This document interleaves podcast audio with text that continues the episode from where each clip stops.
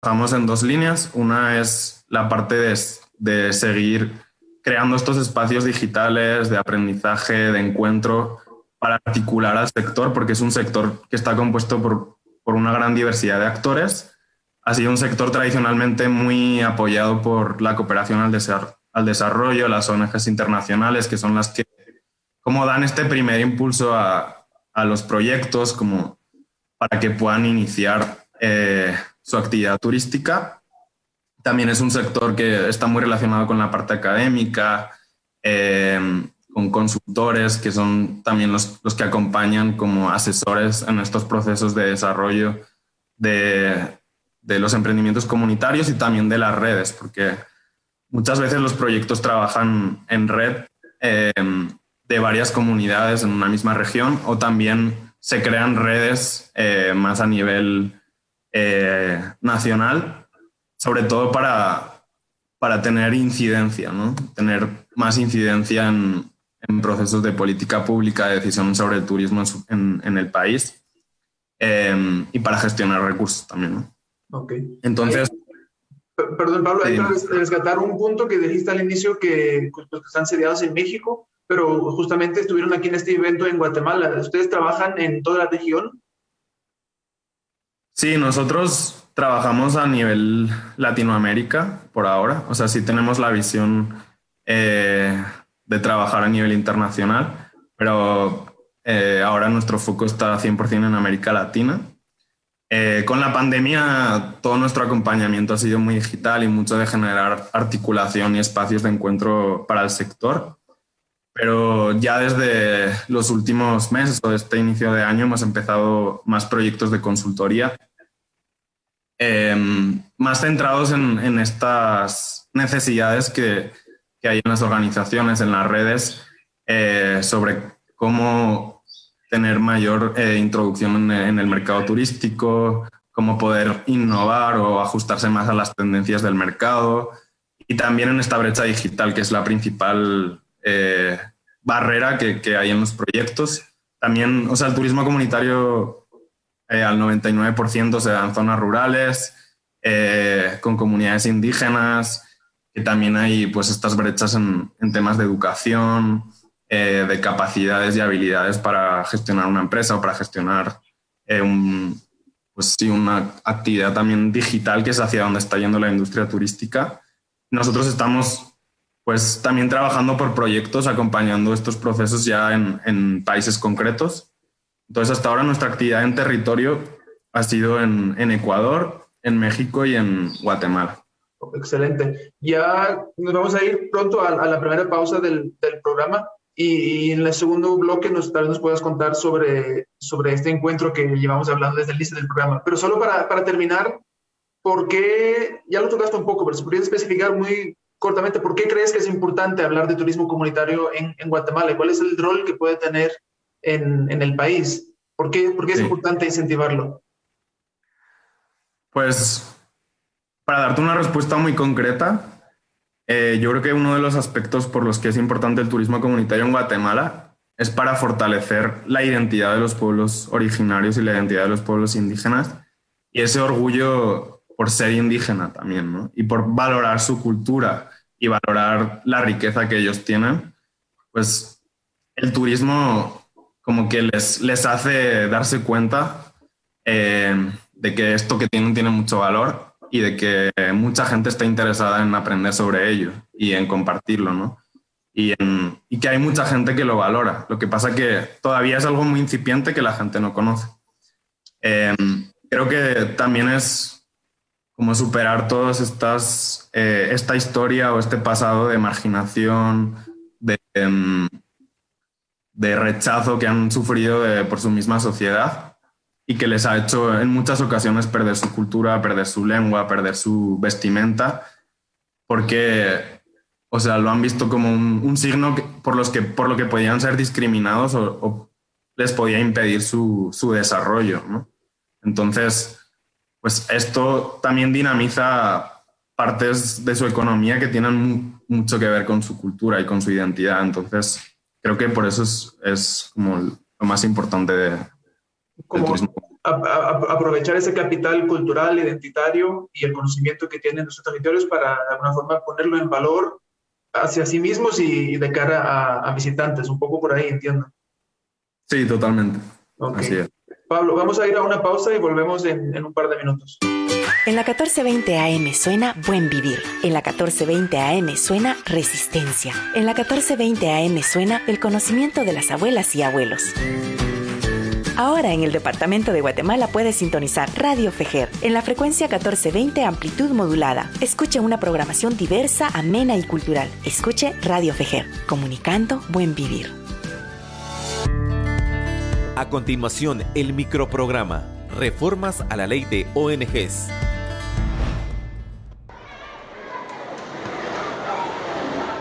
Buenos días. Hoy vamos a continuar con nuestras lecciones de lectura y también vamos a ejercitar sumas. Buenos días. Seño, disculpe, ¿podría salir un momento? Quiero hablar con usted. Atención, regreso en un momento. Seño, algo me tiene preocupada. Con esto de las reformas aplicadas a la ley de ONGs y dado que nosotros trabajamos como una organización no gubernamental, nos pueden cortar el financiamiento por el hecho de acusarnos de violar el orden público. Pero, ¿cómo vamos a estar incitando si solo estamos educando a la niñez? Pues ese es el problema, que nos pueden acusar de incitadoras.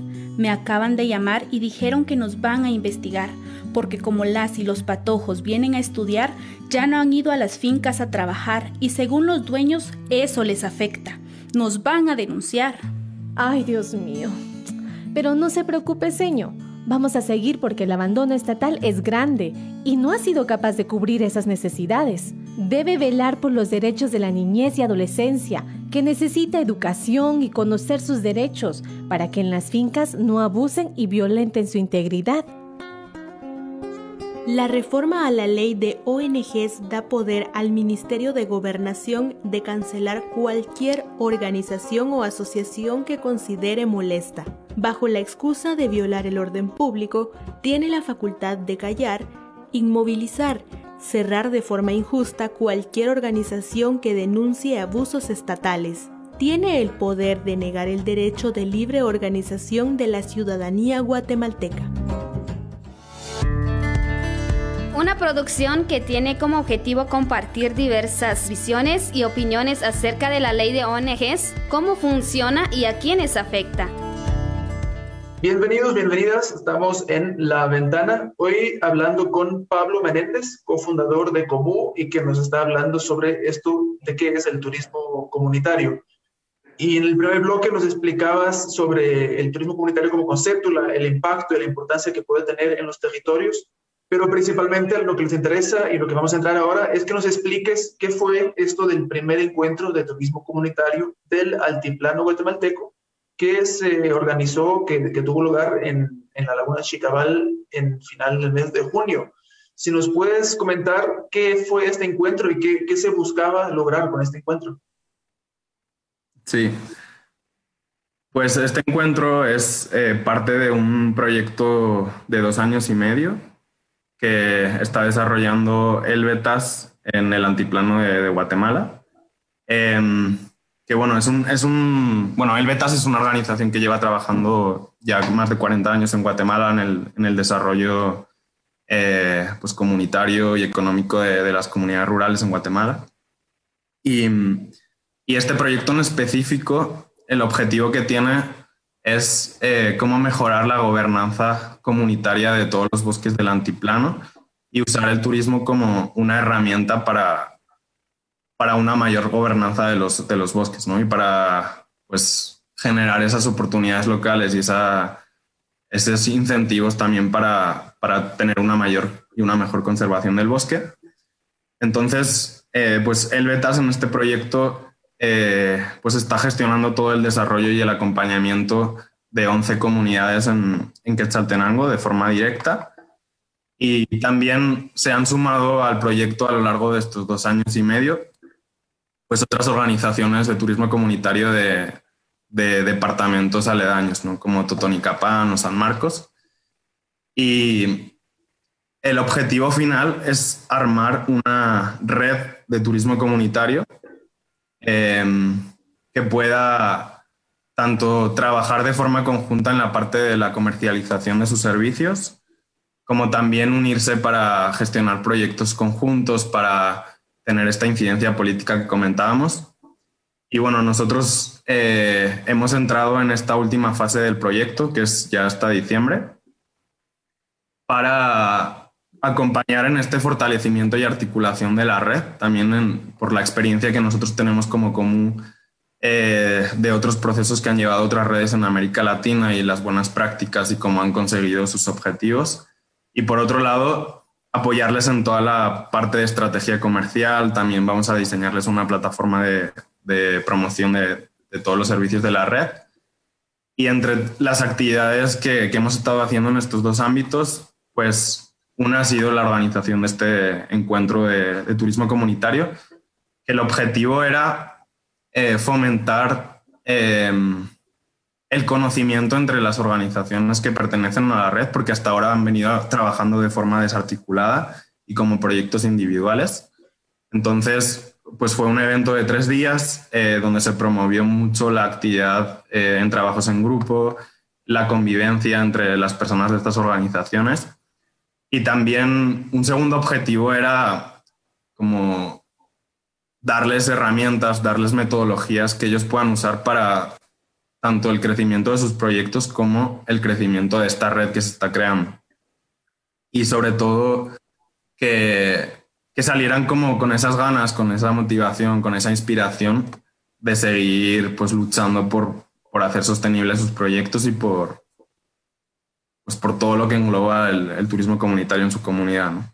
Excelente. Entonces, básicamente el encuentro pues era para que se conocieran y de alguna forma servir como inspiración o motivación para, para seguir, seguir trabajando. Me llama mucho la atención el, la laguna de Chicabal. ¿Por qué, por, qué ese, ¿Por qué, en, este, en este lugar que he tenido la oportunidad de visitar y es bien bello? Pero si nos puedes comentar. Sí, pues queríamos encontrar un, un lugar que tuviera este significado también de, de qué es la identidad maya ¿no? y la identidad indígena en Guatemala. Y justo la laguna de Chicabal pues es un lugar eh, sagrado, un lugar emblemático para la cultura mayama. Eh, pues allá se hacen como muchas eh, ceremonias rogativas eh, de agradecimiento a, a, la tierra, a la naturaleza, pues a través de, de la laguna ¿no? y de, del agua y de las lluvias y todo esto. Y, y, bueno, también una de las organizaciones que pertenece a la red es quien gestiona este, este espacio natural. Entonces, también toda la idea de, de generar estos procesos es que que sean muy, o sea, donde la comunidad se, se empodere y se, o sea, como que sea siempre protagonista, ¿no? De, de todo lo que se está apoyando desde fuera. ¿Y, tú que estuviste en este, en este encuentro, pues lo organizaste?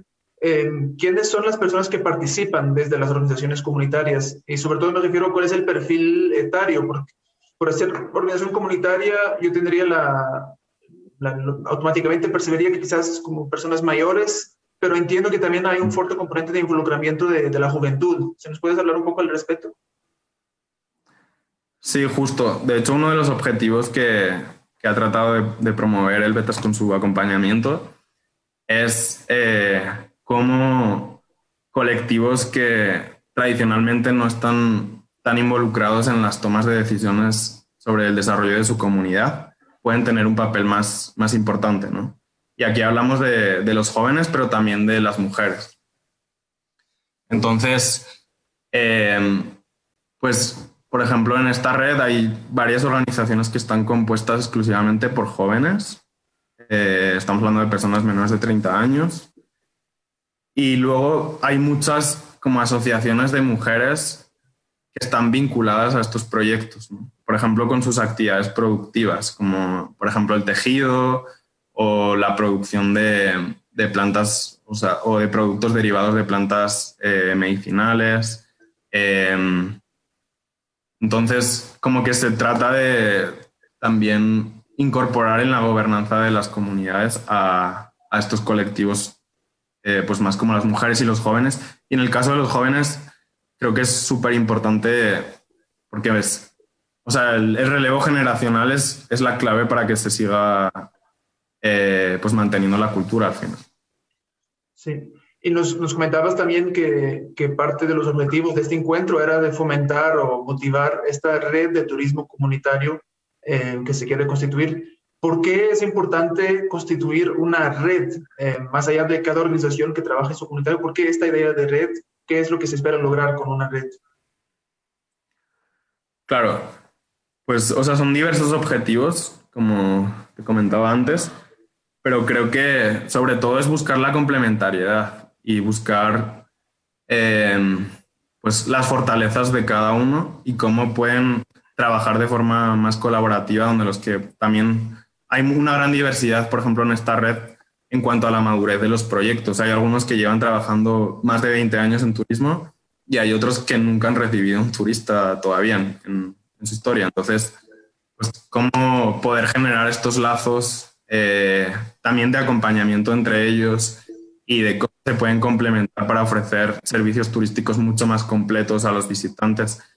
También en el caso de, pues del, del antiplano es porque o sea, es un lugar que no es muy turístico en, Guatemala, ¿no? Entonces, cómo poder generar un atractivo turístico más completo que haga una persona querer ir allá eh, pues una semana porque sabe que hay varias, varios atractivos, varias actividades que puede hacer y entonces le compense hacer ese viaje. Em, y luego en, paralelo, en el mismo encuentro, estuvo, como, estuvo participando organizaciones de otras partes del país, eh, de otros departamentos, hasta, por ejemplo, Isabel en, el Caribe, y ya se sentaron las bases de, de la creación de una red nacional. ¿no? Esto es ya para tener una representatividad en, en los espacios de toma de decisiones más a nivel nacional y por tener como esta voz única del, del turismo indígena y de los derechos de los pueblos indígenas en turismo, eh, pues más a nivel, de, a nivel nacional. Excelente. Pablo, eh, ya para terminar, eh, el turismo es, representa una parte muy importante de la economía en, Guatemala y, como todo el mundo con el tema del COVID, pues se sufrió un gran golpe, ¿no? Y una estagnación durante todo el año pasado y apenas está como recuperando eh, todavía por debajo de los niveles que había antes de la pandemia. Ahora tú hablas de este concepto, introduces este concepto de turismo comunitario. ¿Cómo, ¿Cómo ves tú el rol o la importancia que va a tener el turismo comunitario en los próximos años en este contexto de, de reactivación del turismo? Claro. O sea, para mí el turismo comunitario va mucho más allá del turismo. Y creo que, o sea, un impacto muy fuerte que puede tener también es en los viajeros. O sea, en que se cambie la idea que se tiene de una comunidad rural aislada o una comunidad indígena. Em, que también habitualmente este turismo está más asociado como a un turismo de solidaridad o un turismo pues, más de pobreza o de voluntariado cuando, o sea, hay mucho por descubrir, hay mucha riqueza, mucha sabiduría que tienen estos, estas comunidades y que creo que cuando tú tienes una experiencia de turismo comunitario, tres días, pues realmente te puede transformar esta visión y puede hacer que tú, o sea, cambies también cosas en tu forma de vida o, que veas con otra perspectiva las cosas.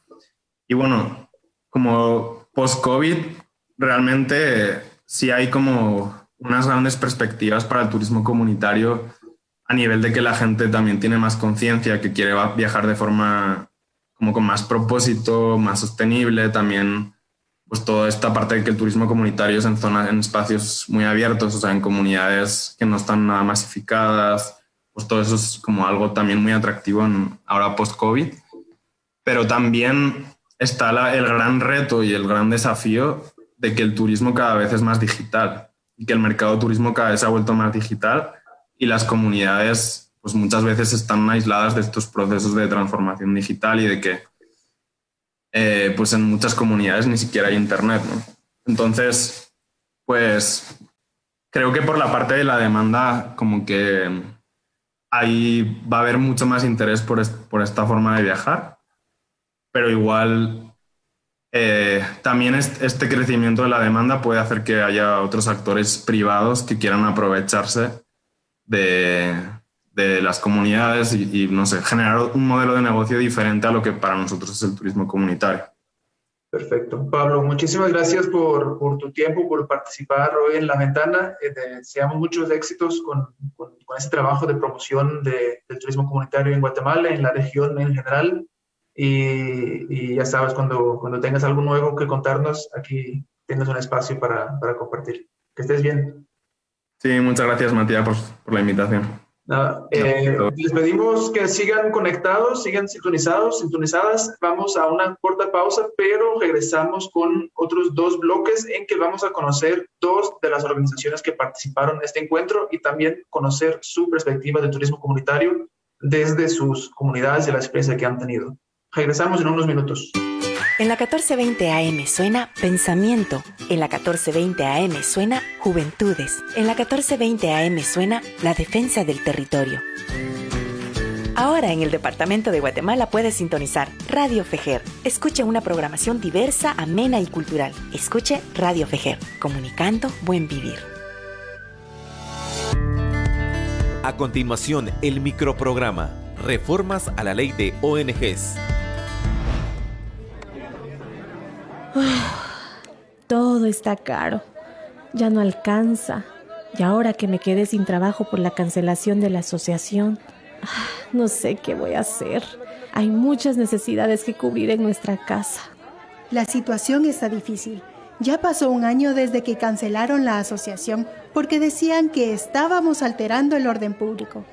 Y la realidad es que nosotros solo brindábamos apoyo a las personas. Ya llevamos más de un año sin trabajo y es difícil encontrar alguno. Las oportunidades son escasas. Las nuevas reformas que realizaron a la ley de ONGs ha dificultado el trabajo de las organizaciones, llevando a algunas a detener sus funciones y dejar sin empleo a varias personas. Según las reformas a la ley de ONGs, si el Estado determina que alguna organización con su trabajo ha violentado el orden público y que además le acuse de no rendir cuentas de forma clara, esta organización no podría volver a funcionar bajo el mismo nombre, ni los empleados de la misma podrían trabajar para otras ONGs hasta pasado un periodo de dos años. Es importante para todas las personas conocer y comprender la manera en que la ley de ONGs afectará a las asociaciones, organizaciones, movimientos o agrupaciones de la sociedad civil pues en el trasfondo de estas normativas los afectados directos serán las y los ciudadanos guatemaltecos.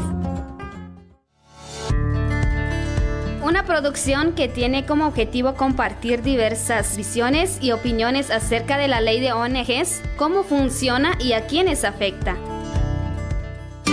En la 1420 AM suena Pensamiento. En la 1420 AM suena Juventudes. En la 1420 AM suena La Defensa del Territorio. Ahora en el Departamento de Guatemala puedes sintonizar Radio Fejer. Escuche una programación diversa, amena y cultural. Escuche Radio Fejer, comunicando buen vivir.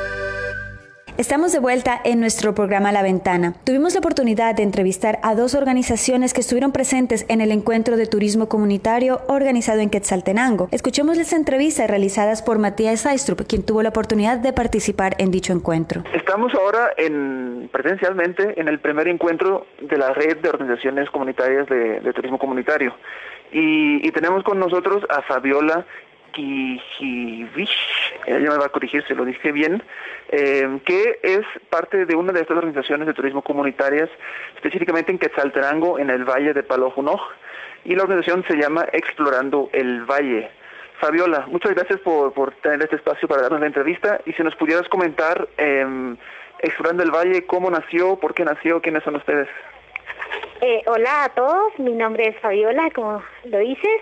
Este, eh, la Explorando el Valle del Valle Palajuno, que es Saltenango, nace por medio de un grupo de jóvenes, un grupo de jóvenes que pues ven también toda la problemática que está pasando en el Valle de Palajunó, tenemos la problemática ambiental, la problemática social, económica y pues varios derivados, ¿verdad? Que siempre pasan las comunidades, eh, ahí sí que no centrales de que Saltenango, no que son áreas rurales, lo llaman, entonces son comunidades que están también eh, abandonadas en parte de todos los servicios que pues no se les da, ¿verdad?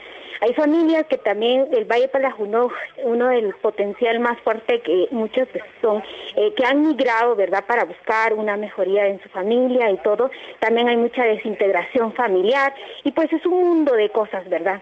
Pero explorando el valle eh, son jóvenes también, eh, no jóvenes ya mayores, son jóvenes desde 13 años, que son adolescentes, hasta el rango de 29 años.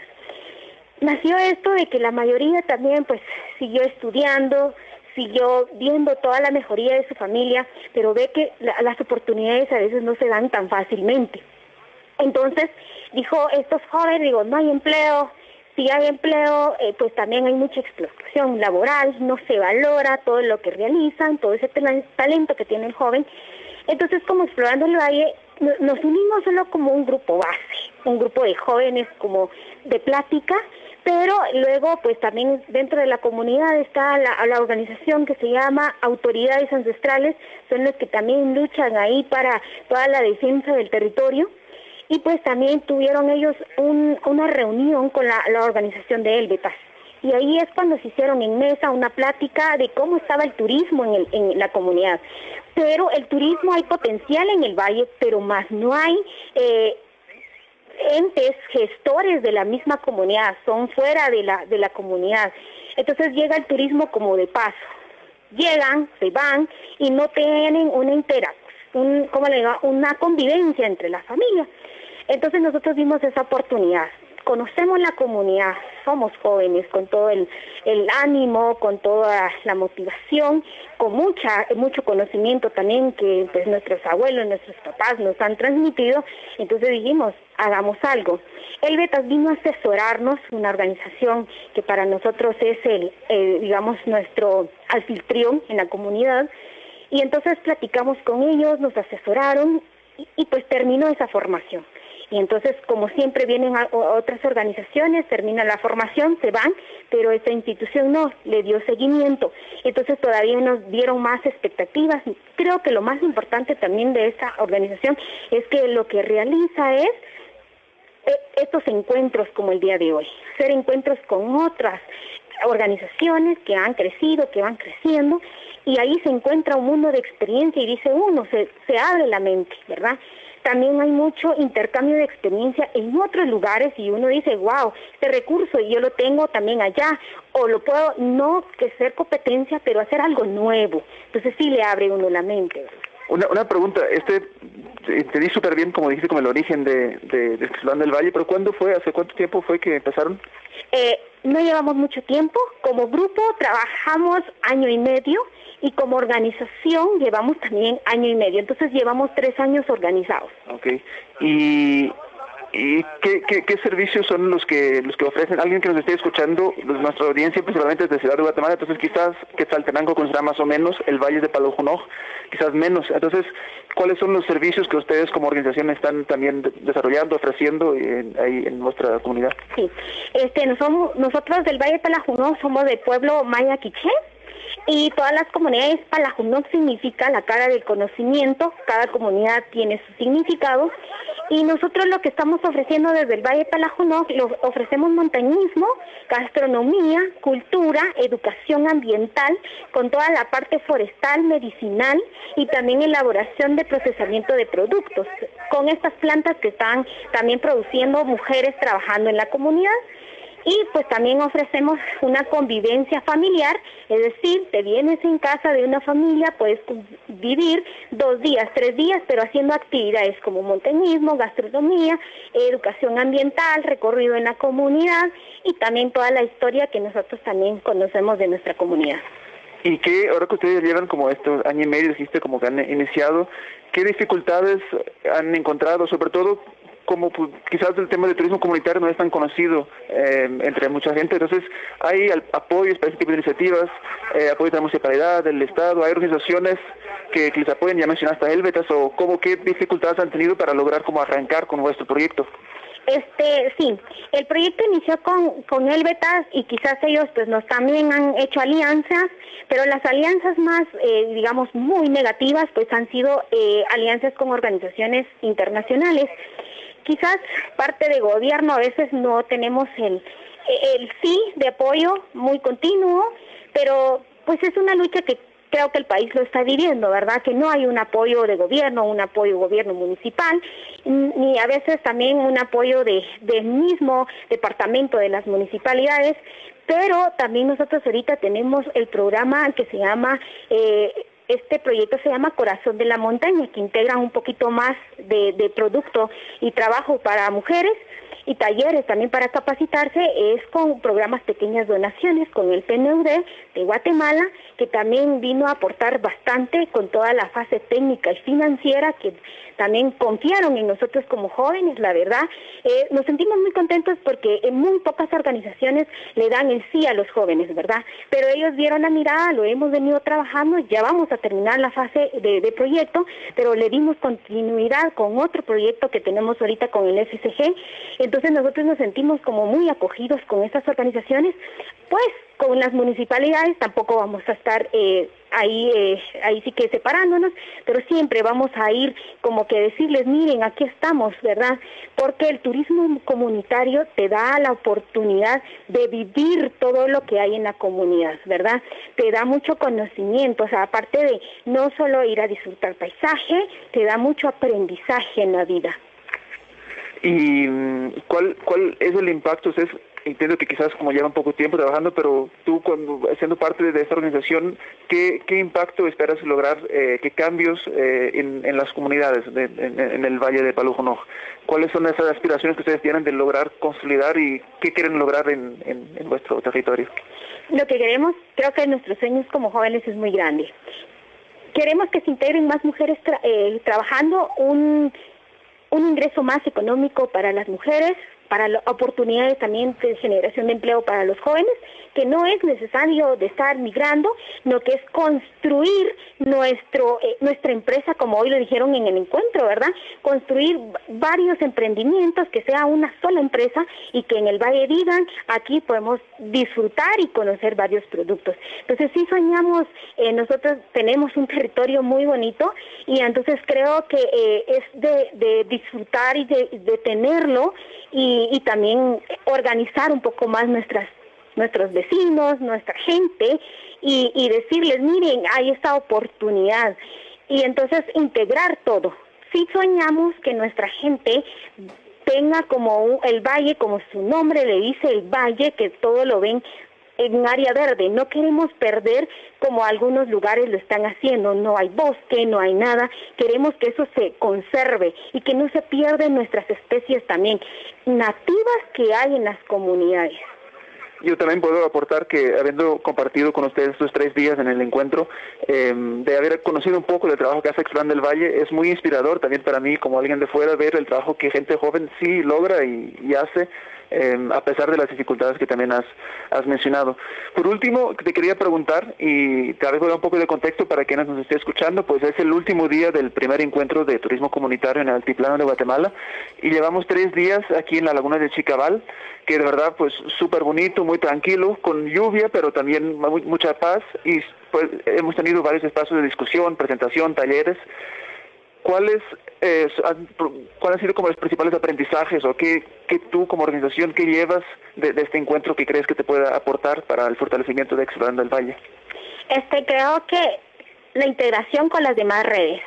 Eh, hacer nuevas alianzas con los grupos que estamos y los que también no se pudieron estar por la, la situación de aforo de, de esta pandemia de COVID, creo que el aprendizaje que me llevé hoy es de que todos los días tenemos preguntas, pero las preguntas nos lo puede dar alguien o nos lo podemos responder nosotros mismos, construyendo, analizando y también siempre haciendo un diagnóstico de lo que estamos trabajando. Si estamos bien, estamos mal, pero tenemos que construirlo día con día, ¿verdad? Y también aprendí y me gustó bastante, vi que en el encuentro también hay más jóvenes, es decir, que el mundo puede estar eh, administrado por jóvenes, ¿verdad? Creo y, muchos dicen que los jóvenes somos el futuro pero en mi persona creo que somos el presente y el futuro también, para poder eh, instruir, eh, poder también intervenir con las demás generaciones y para que este mundo no se vuelve un mundo competitivo, se, se vuelve un, un mundo de hermandad, ¿verdad? Que todos aprenden, que todos se comparten y que todos viven una paz como tú lo dices acá, ¿verdad? Y eso es lo que queremos no perder, ¿verdad? Que todos nos sintamos como amigos, todos somos hermanos, sí, somos de diferentes nacionalidades, pero vivir esa convivencia se siente también una hermandad, ¿verdad? Entonces creo que eso hay que seguirlo construyendo y disfrutar de esta madre naturaleza también que nos da mucho, ¿verdad? Y nos también nos abraza con todo lo que nos da día. En la mañana podemos disfrutar el sol, luego nieblina y de todo, ¿verdad? Entonces es de, de amar lo que tenemos, no destruirlo, porque muchas veces lo que hacemos es... Eh, destruirlo y no amarlo. Creo que debemos también hacer muy, eh, digamos, entre la naturaleza y nosotros, y siempre hay un mensaje que siempre colocamos en, la organización porque vemos la parte ambiental, es de que si yo cuido el bosque, el, el bosque me cuida a mí. ¿Verdad? Si tenemos un bosque saludable, tenemos una salud saludable también. Entonces, yo quiero decirles a todos, eh, nosotros como jóvenes lo podemos, también no dejemos atrás toda la sociedad. Tenemos que ser, eh, ahí sí que trabajar en una mesa donde haya niños, adolescentes, jóvenes, adultos, adultos mayores también, y con eso en una mesa solo podemos trabajar y construir un mundo mejor, un país mejor. Fabiola, muchísimas gracias por, tu tiempo y, muchos éxitos en nuestra organización de aquí a futuro. Muchas gracias también, saludos a todos. Para mí es un gusto por poder compartirles toda esa experiencia que hemos venido trabajando en la organización y pues estamos a las órdenes, ¿verdad? Nosotros con gusto podemos compartirles todo lo que hemos vivido, porque como tú lo dices también, hemos tenido también algunas cosas negativas, pero lo hemos podido resolver. Entonces creo que lo más importante, las ganas de resolver y salir adelante. Así que eh, todos los que me están escuchando, que se sientan muy contentos los que están haciendo si sienten que no lo están haciendo bien, analicen, crezcan, pero nunca dejen lo que les gusta hacer. Gracias. Ahí también queda la invitación a quienes nos escuchan y que quieren ir a conocer la naturaleza alrededor de Quetzaltenango, pues que puedan conocer eh, la organización Explorando el Valle, que eh, está ubicada en el Valle de Palajunoj. Vamos a una corta pausa, regresamos en unos minutos para conocer a otra organización de jóvenes, también del departamento de Quetzaltenango. En la 1420 AM suena Pensamiento. En la 1420 AM suena Juventudes. En la 1420 AM suena La Defensa del Territorio. Ahora en el Departamento de Guatemala puedes sintonizar Radio Fejer. Escuche una programación diversa, amena y cultural. Escuche Radio Fejer, comunicando buen vivir. Miércoles el piloto de la ruta 1420 AM hace su salida a partir de las 7 de la noche. Te llevaremos por un viaje por todo el país. No te pierdas el piloto todos los miércoles por Radio Fejer 1420 AM. Radio Fejer 1420 AM. Comunicando buen vivir. Sin rodeos, análisis, opinión y entrevista. En la voz del periodista Haroldo Sánchez. Todos los lunes, de 3 a 4 de la tarde, en Radio Fejer 1420 AM y en www.fejer.org. Diagonal Radio en línea. Desde la experiencia de quienes vivieron la historia, nos contarán su lucha en búsqueda de un mejor país. Nos invitan a conocer el pasado para comprender el presente y tener visión hacia el futuro, para continuar con el sueño y la utopía. Memoria histórica, pasado, presente y futuro. Escúchelo los viernes de 6 a 7 de la noche por medio de la 1420 AM y www.fejer.org. Radio Fejer 1420 AM, comunicando buen vivir. Seguimos en el encuentro de turismo comunitario que se, que se realiza en eh, la Laguna Chicabal y eh, tenemos con nosotros a Oscar Chay. Oscar Chay es guía de turismo de la organización Ajao B en Sunil y ha estado presente en este encuentro a lo largo de los tres días. Oscar, muy buenas tardes y gracias por acompañarnos en la ventana. ¿Cómo estás? Muy buenas tardes. Eh, gracias a usted y pues yo contento, alegre y feliz de estar acá. Oscar, para quienes nos estén escuchando y que no tengan la menor idea de qué es Ajao B, ¿nos podrías explicar un poco eh, cómo nace esta organización, qué es lo que hacen y, dónde están, dónde, se ubican? Perfecto. Eh, esta organización Ajao B, nosotros nos dedicamos a lo que es guiaje en los volcanes, eh, tenemos tour culturales, culturales, perdón, nos dedicamos al, a la promoción turística. Eh, de nuestra cultura, de nuestra espiritualidad, eh, de lo que somos como pueblo quiché. Nosotros eh, somos un grupo de jóvenes, toda, la mayoría somos jóvenes, estudiantes, hijos, hermanos. Súper interesante, entonces se dedican a, sobre todo al tema de turismo comunitario, ¿verdad? Sí, sobre todo nos dedicamos al turismo comunitario, comunitario darnos a conocer lo que es nuestro municipio en sí, que es lo que posee, tiene riqueza cultural, la riqueza del idioma maya, que en nuestros días no se conserva mucho, no se valora, pero nosotros eh, le damos el valor a eso. Súper bien. Y quienes nos escuchen aquí en la, en la capital, quizás Sunila no ha escuchado hablar, pero podrías describir que alguien que no conociera y que solo nos esté escuchando, dónde, dónde está ubicado el municipio de Sunil y, cómo es, un poco describir cómo es el municipio, alguien que llegue de nuevo, qué es lo que se encuentra. Bueno, Sunil se encuentra a nueve kilómetros de la ciudad de Quetzaltenango. es un pueblo quiché por eh, la carretera Citosarco. Es un pueblo quiché. Eh, es una cultura maya, tiene la cultura maya viva. Eh, aún se prevalece lo que es el uso del traje indígena, que está hecho y elaborado a mano totalmente. Sunil se caracteriza, se caracteriza por eh, las fuentes georginas.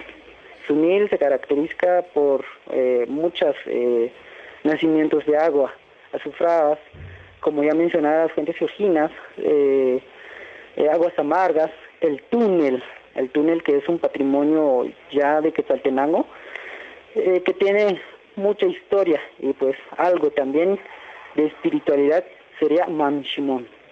Es un mítico del pueblo maya quiché, que es un personaje que vivió en la historia, que eh, eh, el pueblo lo ha conservado, esa cultura, ese espíritu, y pues lo ha mantenido hasta hoy en día.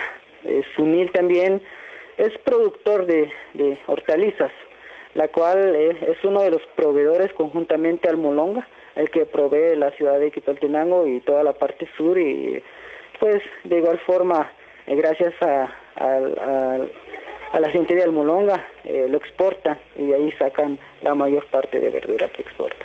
Súper bien, gracias. ¿Y el nombre Ajao B? Antes de empezar la entrevista me comentabas un poco el significado eh, de este nombre que está en, el idioma quiché, ¿verdad? ¿Qué, qué significa o qué, a qué hace referencia este nombre? Sí, bueno, Ajao nos referimos al dueño, al creador o Dios. En este caso nosotros eh, pusimos Ajao porque sabíamos el camino eh, a las montañas, eh, sabíamos el camino a los volcanes, eh, porque Sunil tiene un área de 2.800 hectáreas de bosque y pues muchos se han perdido ahí en el bosque, y pues nosotros empezamos a hacer con eso porque sabíamos, entonces pensamos colocar a y pues nos daba origen a nosotros como pueblo mayaquiche. B significa camino. Igual nuestro logo es un colibrí, tiene mucho significado el colibrí porque todas las tierras quetzaltecas eh, es en honor al, colibrí. Eh, se le nombra eh, las tierras de Huitzil Entonces, Tsunun significa colibrí en español. Entonces, el ave de colibrí es también un ave mítico. lo encontramos en el Popol Vuh, que fue formado por los dioses para eh, visitar todas partes de la naturaleza y llegar donde el hombre no puede llegar. Entonces por eso nosotros eh, decidimos, eh, decidimos identificarnos con esa creación que han, que han hecho los dioses. para nosotros representa libertad, representa belleza, representa humildad, representa servicio, representa el amor de los dioses, porque recordemos que en el Popol decía la creación, o sea, era faltaba algo que le daba sentido al, a, la, naturaleza. Entonces, por eso nosotros decidimos eh, colocar el logo como, como nuestro ave, eh, Sunun. Bien. Y, y regresando ahora como al, al, inicio de la organización, tú me comentabas que es conformado principalmente por jóvenes. ¿Cuándo, ¿cuándo surgió la organización AJAOB y, y por qué, cómo fue la historia por detrás que llevó a que se juntaran para conformar esta organización? Bueno, eh, su servidor es el último de los fundadores que queda. Eh, iniciamos con cuatro jóvenes.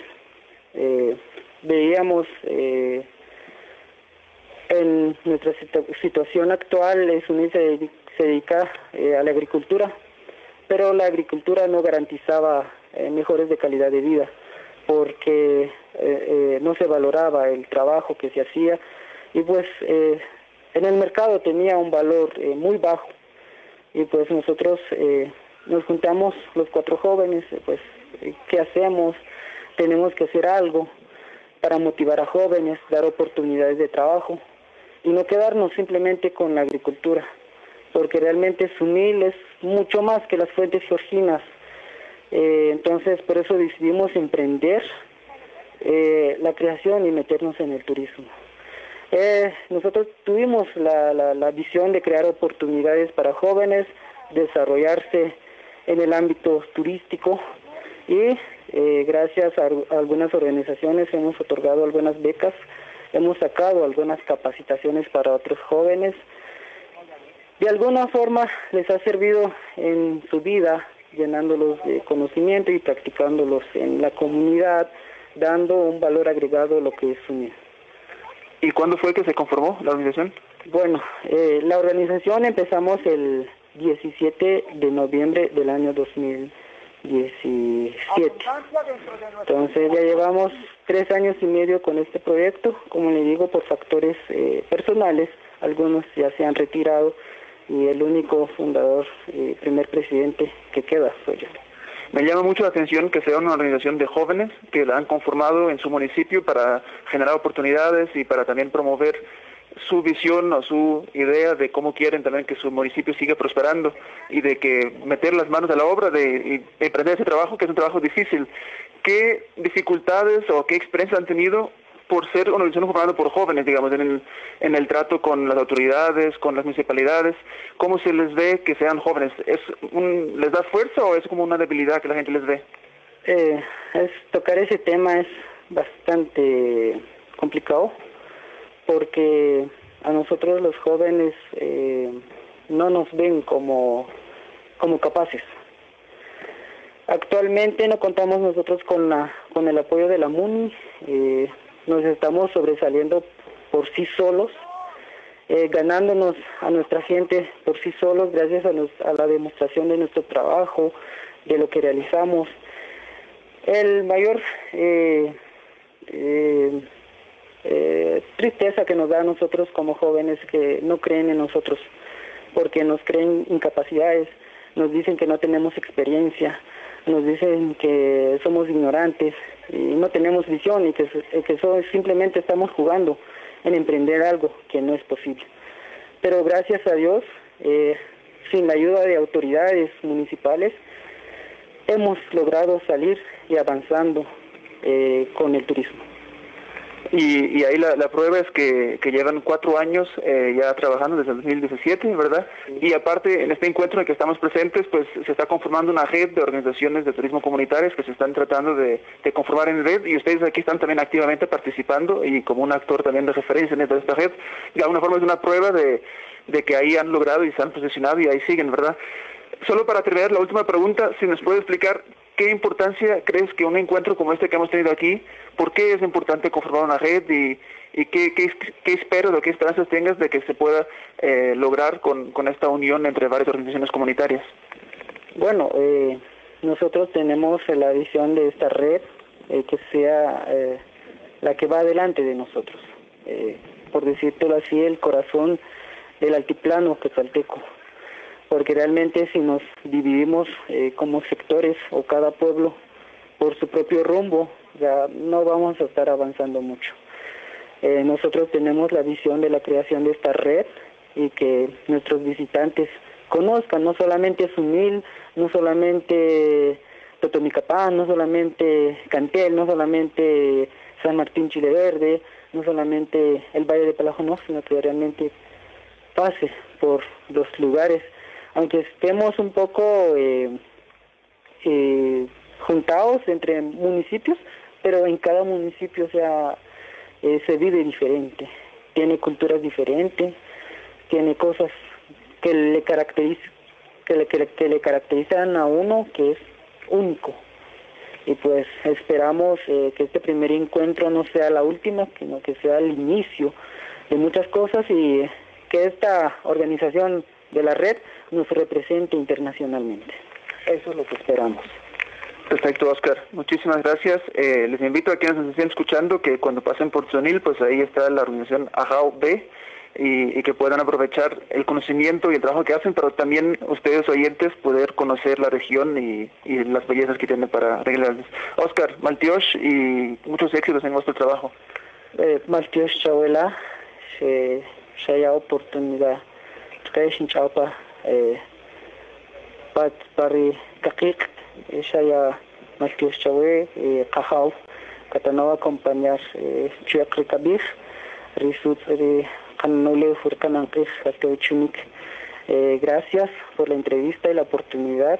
Y pues le agradezco a la audiencia que nos, nos ha escuchado y pues que la bendición de Dios, eh, del aire, de la tierra, de, nuestro abuelo sol, de nuestra abuela luna, les derrame muchas bendiciones. Gracias. Gracias. Eso ha sido todo por hoy. Muchísimas gracias a nuestros radioescuchas, a la gente que participó en este encuentro de turismo comunitario, o nuestro agradecimiento. Y nos escuchamos nuevamente en la 1420 AM en ocho días. Muchas gracias. La ventana, una mirada a las redes que construyen cambio. Estamos transmitiendo desde la Federación Guatemalteca de Escuelas Radiofónicas FEJER con el apoyo de la Cooperación Española en Guatemala y Seek for Change. Les damos la bienvenida a La Ventana un programa que da voz a quienes promueven el cambio social desde la diversidad, tanto en Guatemala como en toda la región centroamericana. Hablamos con personas involucradas en organizaciones nacionales e internacionales y movimientos sociales para conocer sus historias, logros y desafíos, esperando abrir la mirada hacia multiplicidad de experiencias que se desarrollan en los territorios. Yo soy Constanza Kahn. Y yo, Matías Aistrup.